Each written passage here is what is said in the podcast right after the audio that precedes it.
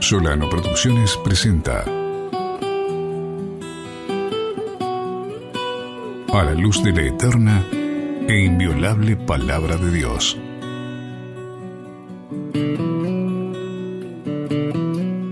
Bienvenidos a un episodio más de A la luz de la eterna e inviolable palabra de Dios. Episodio número 6. Bienvenido Marcos Solano.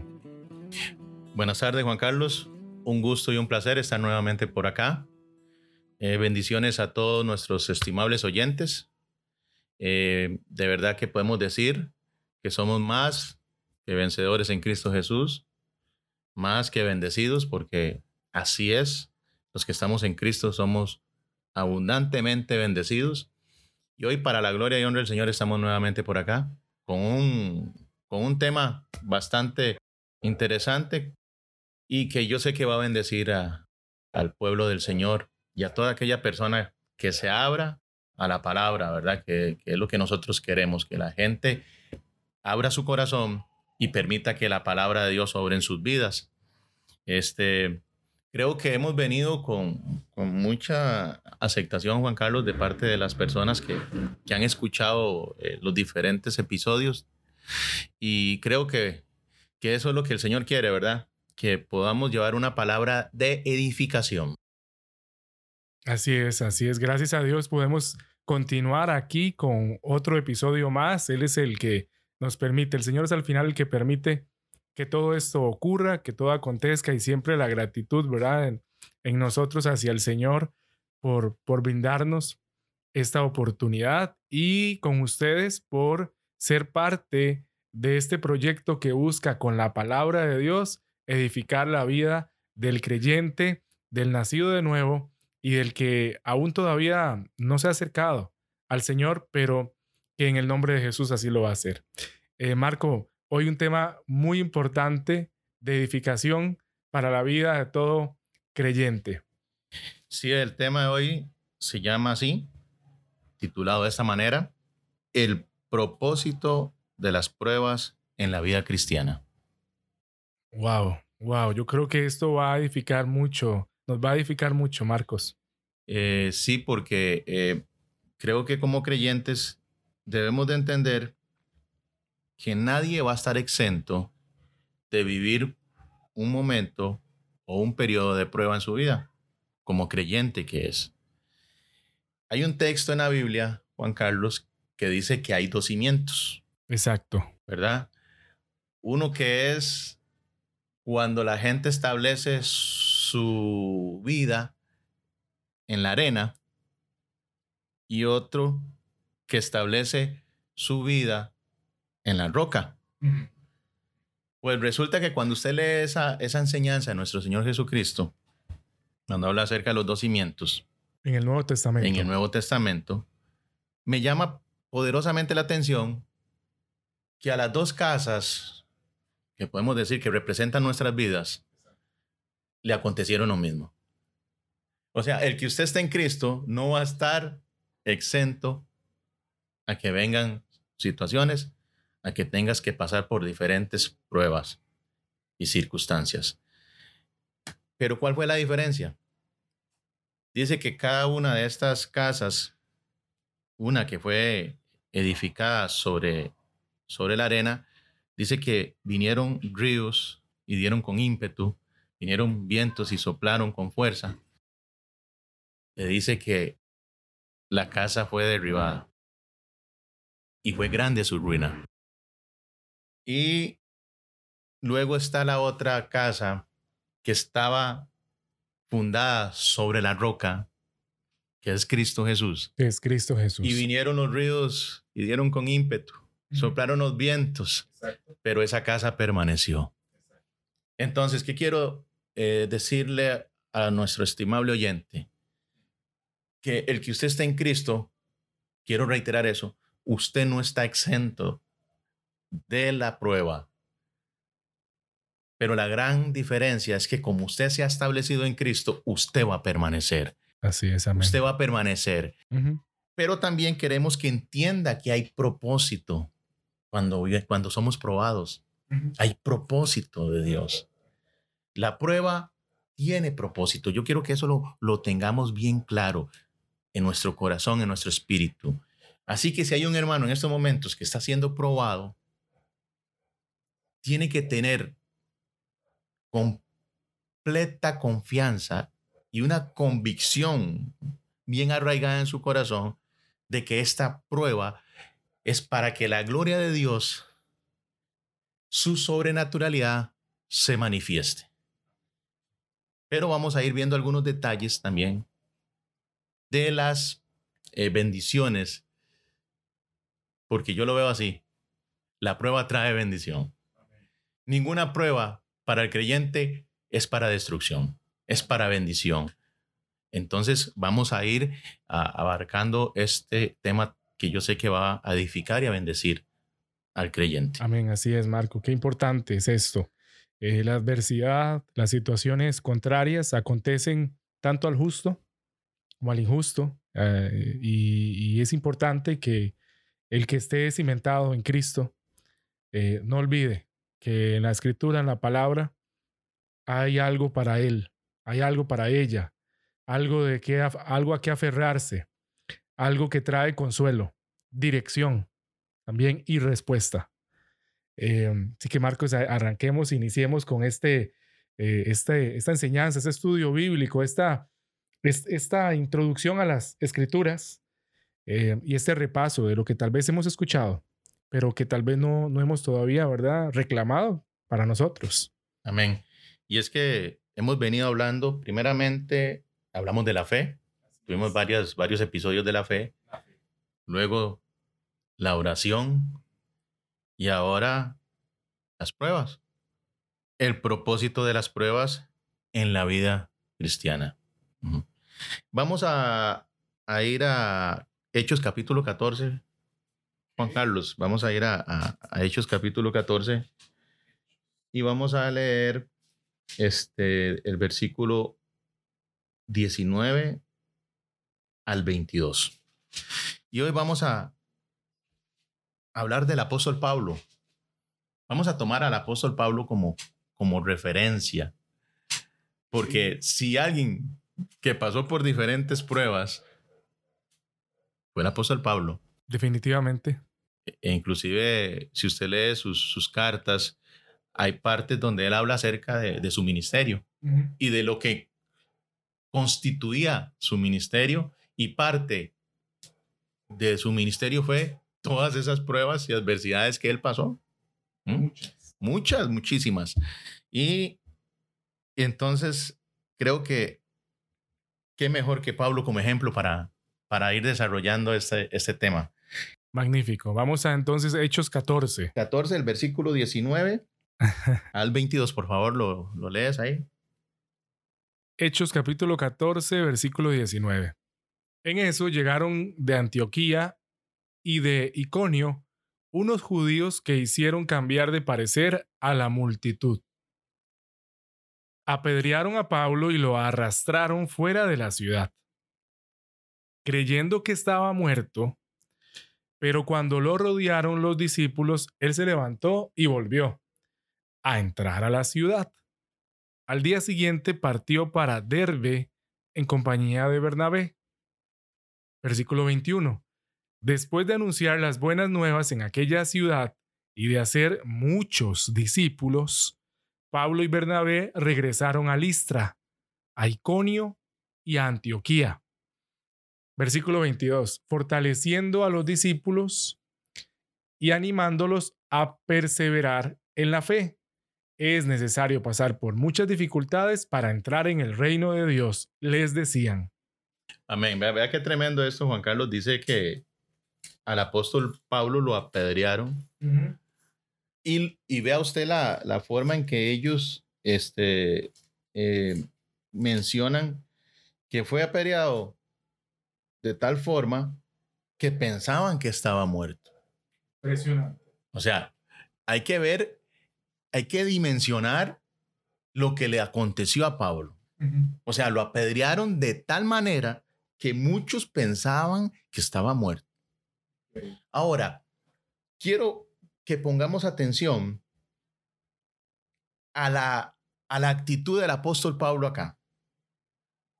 Exacto. Porque vea lo que dice el versículo 20. Los discípulos le rodearon, ¿verdad? Y dice que él se levantó y empezó a renegar. Empezó a decir, Dios, ¿por qué me pasa esto a mí si te estoy sirviendo? Dijo eso, Juan Carlos, ¿verdad que no? En ningún momento. En ningún momento. Entonces, para que usted vaya captando, dice que él se levantó, entró en la ciudad. Al día siguiente salió con Bernabé para Derbe. Y después de anunciar el evangelio, ¿de dónde venía el apóstol Pablo? ¿De ser qué? Criado. ¿Y qué estaba haciendo? Estaba predicando ahí. Predicando. ¿Entiende usted, Juan Carlos? Vea, vea- vea la convicción de este hombre. Mire, de las personas que me menciona la Biblia que tenían una, una convicción prácticamente inquebrantable era, era el apóstol Pablo. Otro, yo no sé usted, Juan Carlos, o en el caso mío, qué hubiera pasado si, si a mí me apedrean como lo apedrearon a él, si tendría el valor de levantarme y continuar con la misión que Dios me había dado, ¿verdad? De ir a predicar el Evangelio. Posiblemente yo me hubiera trincherado en la casa, posiblemente, ¿verdad? No sé, habría que ver, vivirlo uno y esconderme por un tiempo, pero él no, él la tenía clara, él la tenía bien clarita. Y vea lo que dice, vea qué interesante. Y después de anunciar el Evangelio a aquella ciudad y de hacer muchos discípulos, volvieron a Listra, a Iconio y Antioquía. ¿Por qué razón? Dice, para confirmar los ánimos de los discípulos. ¿Por qué estaba confirmando los ánimos? Porque yo creo que muchos ya iban a tirar la toalla, Juan Carlos. Cuando dice que confirmaba los ánimos, significa que los estaba motivando a seguir adelante, a perseverar, porque seguramente ellos se amedrentaron. Seguramente ellos decían, yo voy a desertar, esto no, esto, es- esto está duro. Es difícil. Pero vea que el apóstol Pablo llegó a confirmar sus ánimos, exhortándoles, dice, a que permaneciesen en qué? En la fe. Todo ve, descansa de lo que venimos hablando, el hilo conductor, la fe. Que permaneciesen en la fe y diciéndoles, es necesario, no hay quite, Juan Carlos, no hay quite. Él dice, es necesario que a través de muchas tribulaciones entremos en el reino de Dios. Poderoso es eso. Es necesario, dice el apóstol Pablo. No vamos a estar exentos. El, el seguir a Cristo fielmente, el permanecer en el Señor, Juan Carlos, es un asunto donde usted va a tener que enfrentar muchas cosas. Van a venir tiempos de prueba. Aquí empezó Pablo demostrándonos un momento de prueba. Porque Pablo llegó a ese lugar e hizo un, un milagro. Si usted lee el contexto, cuando él llegó ahí a Listra, de las cosas maravillosas que empezó a hacer, y de un pronto a otro llegaron unos judíos que no les parecía lo que Pablo estaba haciendo, ¿verdad? Porque estaba sacudiendo a, a toda esa ciudad con el evangelio, y viene la prueba. Empiezan los judíos a, a- a ¿cómo se llama? A, a crear ahí una, una, una eh, discordia, inquietan a la multitud, ¿verdad? Persuaden a la multitud y esta multitud termina apedreando a Pablo. Porque, porque cada vez que Pablo llegaba a un lugar, consternaba ese lugar, Ujú. llenaba ese lugar del Evangelio. Pero también Pablo sabía que tenía que pasar por muchas pruebas. Y también Pablo le dice a los discípulos, no se desanimen, tengan esto muy presente, que es necesario, es necesario que a través de muchas tribulaciones tengamos que entrar en el reino de los cielos. Amén. Importante es esto. Justamente eh, le, le vino una prueba difícil. Consideraron que inclusive estaba casi muerto. Y, y este que creyeron que estaba casi muerto, tiempo después, ma- tiempo después más bien les dice, hay que seguir adelante. Las dificultades eh, son necesarias para entrar en el reino de Dios. Hasta pareciera que con, que con, que con cierta autoridad, hasta moral, poder decirlo porque lo ha, lo ha vivido. No, no era, quiero decirles esto por si llega a ocurrir, es que ya él había ocurrido. Eh, y también eso le hacía entender eh, lo que ellos, algunos cuidados estaban ya pasando o habían, les había pasado. Es como Cristo, ¿verdad? Que como Él fue tentado en todo, Él nos entiende igual. Él entiende, nos entiende a nosotros. Él fue tentado en todo, pero no pecó. Pero nosotros somos tentados y entonces por eso Él tiene la capacidad de comprendernos. Pablo había pasado dificultades eh, y sabía que era necesario pasar por ellas y eso le convertía también en, alguien idóneo para poder decir esto, inspirado por medio del Espíritu Santo, ¿verdad? Es, es poderoso también ver esto. O sea, eh, él, él que estaba discipulando, ¿verdad? El Señor permite que pase por estas diversas pruebas porque sabía que los discípulos también tenían que atravesar. Todo cristiano va a tener que atravesar o, por las pruebas, pero el Señor, ¿verdad? Que tiene a cargo la, su iglesia, que nos cuida a cada uno de nosotros porque nos ama, eh, permite que estos siervos, estos varones de Dios, a veces vayan como punta de lanza también, ¿verdad? Eh, dirigiendo su iglesia, en este caso, haciendo iglesia, ¿verdad? Siendo la iglesia, eh, para marcar el, el camino de lo que nos iba a acontecer. Entonces, es poderoso como Pablo puede decirlo de esta manera. Y lo que más me sorprende es la actitud que tenía Pablo. No solo decir es necesario, la actitud que él tenía luego de pasar por estas pruebas. Había algo que, que, que no lo frenaba, ¿verdad? Yo creo que eso es importante. Había algo en Pablo que no lo frenaba, que le permitía no solo decir esto inspirado por el Señor, sino continuar, sino seguir adelante, ¿verdad? Yo creo que eso es parte de lo que, de lo que con estos estudios bíblicos vamos, estamos reafirmando, ¿verdad? Sí, es, es, es este, interesante ver cómo el apóstol Pablo no se amedrentó, cómo, cómo el apóstol Pablo no cuestionó, sino que él, la, eh, como le digo, la tenía clara. Él la tenía clarita. Él dijo, es necesario. O sea, él, ya, ya, ya tenía una revelación de, que, de lo que se le venía encima. ¿Qué quiero decir con esto? O sea, ¿quién en esta vida no ha pasado sufrimiento, Juan Carlos? Yo no sé si hay un ser humano que, que se vaya de esta tierra sin decir, no sufrí. Todos en alguna medida y en algún momento pasamos sufrimientos. Hablamos de Getsemaní en, en, el estudio anterior, ¿verdad? Su etapa de sufrimiento, de, porque así fue, eh, tuvo, tuvo su momento. Entonces, pero debemos entonces enfocarnos cuál es o cuáles son esos puntos de ese propósito de la prueba en el creyente. El primer punto, fortalece nuestro carácter y fe. Una de las cosas que tiene la prueba, si usted la entiende, si usted la, la, ¿cómo se llama? La, la digiere desde la perspectiva bíblica, desde la perspectiva de Dios, es que quiere desarrollar carácter en usted. Y no un carácter cualquiera, el carácter de Cristo. Quiere desarrollar el carácter de Cristo. Entonces, primer punto, cuando usted esté siendo probado, tenga presente que es que Dios le está fortaleciendo el carácter de Cristo en usted. Está desarrollando el carácter de Cristo en usted. Amén y está fortaleciendo su fe. Ese es el primer punto. Romanos capítulo 5, versículo 3 y 4. Ahí mismo en el Nuevo Testamento. En el Nuevo Testamento. Y suenan las hojas. Suenan las hojitas. Capítulo 5. Versículo 3, versículo 4. Ahí estamos, ya llegamos. Vamos, Juan Carlos, a ver cómo, qué nos dice la escritura.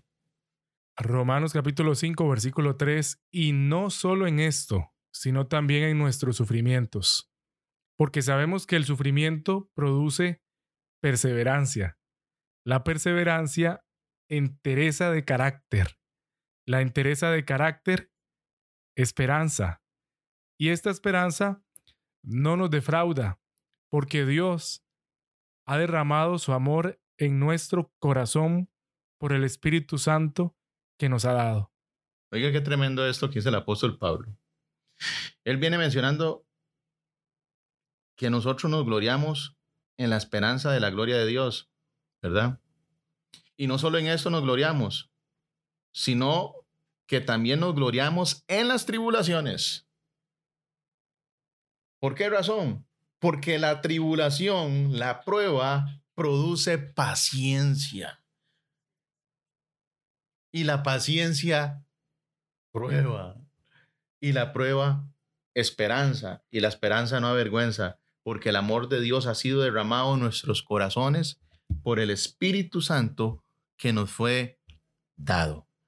Entonces, gloríese usted cuando está en medio de las pruebas, Juan Carlos, porque hay propósito. Uno de los propósitos de la prueba es formar nuestro carácter, fortalecer nuestra fe. Cuando el apóstol Pablo dice que las tribulaciones producen paciencia y la paciencia prueba, esta palabra pruebas traduce, traducida del, del griego se traduce como, como experiencia. Cuando dice prueba, es experiencia. Que usted ha sido pasado por, por ese periodo de prueba. Es, es una experiencia que usted vive y que luego usted le va a contar a otros de cómo Dios se manifestó en medio de su prueba y lo hizo a usted acercarse a Él, lo hizo madurar, lo hizo afirmarse cada día más en el Señor. Entonces, el primer punto es que desarrolla el carácter de Cristo en usted. Pablo, yo creo que es el mayor ejemplo de ello. Pablo llegó a un punto, Juan Carlos, a decir lo siguiente, yo llevo las marcas de Jesucristo en mi cuerpo. Cuando yo me puse a analizar eso, está en Gálatas. Digo, ¿qué quiso decir el apóstol Pablo cuando dijo eso? Era todas las cosas, las circunstancias que él había vivido. ¿Y sabe cuál fue una de esas cosas? ¿Cuál fue una de esas marcas? Lo que leímos hace poquito en, Hechos, cuando fue apedreado. Él, cuando él dice, llevo las marcas de Jesucristo, fueron sus sufrimientos. Qué tremendo, ¿ah? Habían insignias. ¿Cuántas veces lo le, le, le, dieron látigo al apóstol Pablo? Dice 39 más 1. Mm. O sea, prácticamente le pegan unos latigazos, Juan Carlos, que dicen que esos látigos tenían en su punta como una, una especie de cuero que tenía puntas como de, como de acero. Entonces, donde usted metía el latigazo, usted rasgaba la piel. Por eso él dice, yo llevo las marcas de Jesucristo en mi cuerpo. Vamos comprendiendo las severas pruebas que pasó este hombre de Dios, pero su fidelidad, su compromiso con Dios fue intacto. Y aquí él dice, gloriémonos de las tribulaciones. Amén. Cuesta decirle gloria a Dios cuando estamos en medio de una prueba, ¿verdad? Pero el apóstol Pablo nos enseña que, es, que hay que hacerlo, que hay que darle gloria a Dios. Amén. Porque algo grande viene de parte de Dios. Amén. Qué poderoso, Marcos, esto eh, que nos cuentas, porque está en la palabra, está ahí, el Señor la, la, la ha confirmado, la ha puesto ahí para toda la iglesia de Cristo. Em, esto, Marco, marca eh, eh, el rumbo de lo que serán estos episodios. Eh, estamos justamente acabando esta primera parte de este estudio bíblico y les invitamos a escucharnos en el siguiente episodio con la segunda parte justamente de todo esto que venimos hablando, Marco. Correcto, Juan Carlos. Le, les esperamos para darle continuación a, esto que, que, yo creo que vamos a ir hasta avanzando y edificando al pueblo del Señor. Así es, así que nos escuchamos en un próximo episodio, episodio. Nos escuchamos en un próximo episodio de A la luz de la eterna e inviolable palabra de Dios. Esto fue A la luz de la eterna e inviolable palabra de Dios. Para informes sobre nuestras producciones, escríbanos al mail solanoproduccionescr.gmail.com